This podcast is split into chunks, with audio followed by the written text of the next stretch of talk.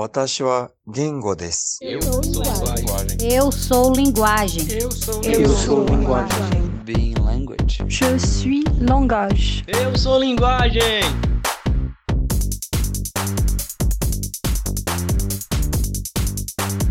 Alô pensantes, Galto aqui. Sejam bem-vindas e bem-vindos a mais um episódio do Ser Linguagem Podcast. mais uma vez dentro do projeto Clube do Conto Vega, em que nós lemos e discutimos um conto por dia durante todo o mês de abril.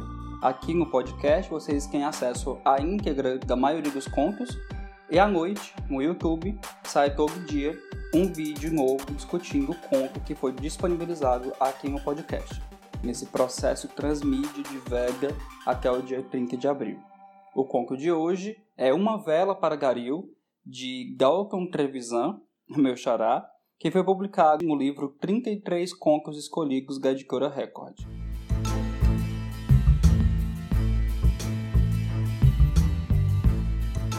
Garil vem apressado, guarda-chuva no braço esquerdo. Assim que dobra a esquina, diminui o passo até parar. Encosta-se a uma parede. Por ela, escorrega. Senta-se na calçada ainda úmida de chuva. Descansa na pedra do cachimbo. Dois ou três passantes à sua volta engagam se não está bem. Garil abre a boca, move os lábios. Não se ouve resposta. O senhor gordo, de branco, diz que deve sofrer de ataque. Ele reclina-se mais um pouco, escandido na calçada, e o cachimbo apagou. O rapaz de bigode pede aos outros que se afastem e o deixem respirar. Abre-lhe o paletó, o colarinho, a gravata e a cinta. Quando lhe tiram os sapatos, Garil rouqueja feio. Bolhas de espuma surgem no canto da boca. Cada pessoa que chega ergue-se na ponta dos pés. Não pode ver. Os moradores da rua conversam de uma porta a outra, as crianças de pijama acodem à janela. O senhor Gorgo repete que Garil sentou-se na calçada, soprando a fumaça do cachimbo, encostava o guarda-chuva na parede, mas não se vê guarda-chuva, o cachimbo a seu lado. A velhinha de cabeça grisalha grita que ele está morrendo. Um grupo o arrasta para o táxi da esquina. Já no carro, a metade do corpo protesta o motorista. Quem pagará a corrida? Concordam chamar a ambulância. Garil, conduzido de volta e recostado à parede, não tem os sapatos, nem o alfinete de pérola na gravata. Alguém informa da farmácia na outra rua. Não carregam Garil além da esquina. A farmácia, no fim do quarteirão e, além do mais, muito peso. É largado na porta de uma peixaria. Enxame de moscas lhe cobrem o rosto sem que façam um gesto para espantá-las. Ocupado o café próximo pelas pessoas que apreciam o incidente e agora comendo e bebendo, gozam as delícias da noite. Garil em sossego e torto um degrau da peixaria, sem o um relógio de pulso. Um terceiro sugere lhe examinem os papéis, retirados com vários objetos de seus bolsos e alinhados sobre a camisa branca. Ficam sabendo do nome, cidade, idade, sinal de nascença. O endereço na carteira é de outra cidade.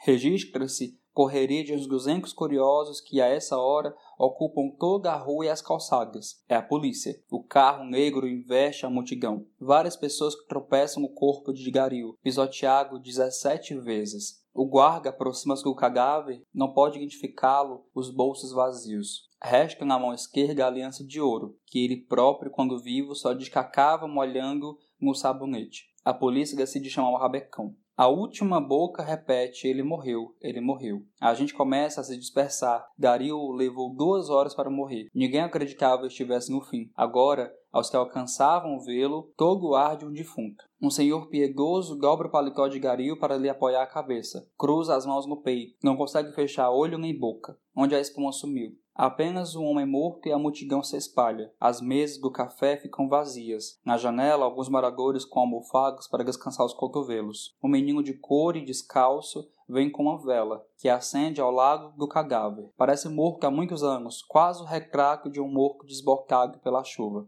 Fecham-se uma a uma as janelas. Três horas depois, lá está Garil à espera do rabecão a cabeça agora na pedra, sem o paletó, e o grego sem a aliança. O toco de vela apaga-se às primeiras gotas de chuva, que volta a cair. Nós lemos Uma Vela para Garil, de Galton Trevisan, e a discussão desse conto já pode ser acessada no youtube.com.br serlinguagem, o canal do Serlinguagem no YouTube, em que nós estamos lançando todo dia de abril um conto por dia discutido à noite no YouTube. Até mais, tchau!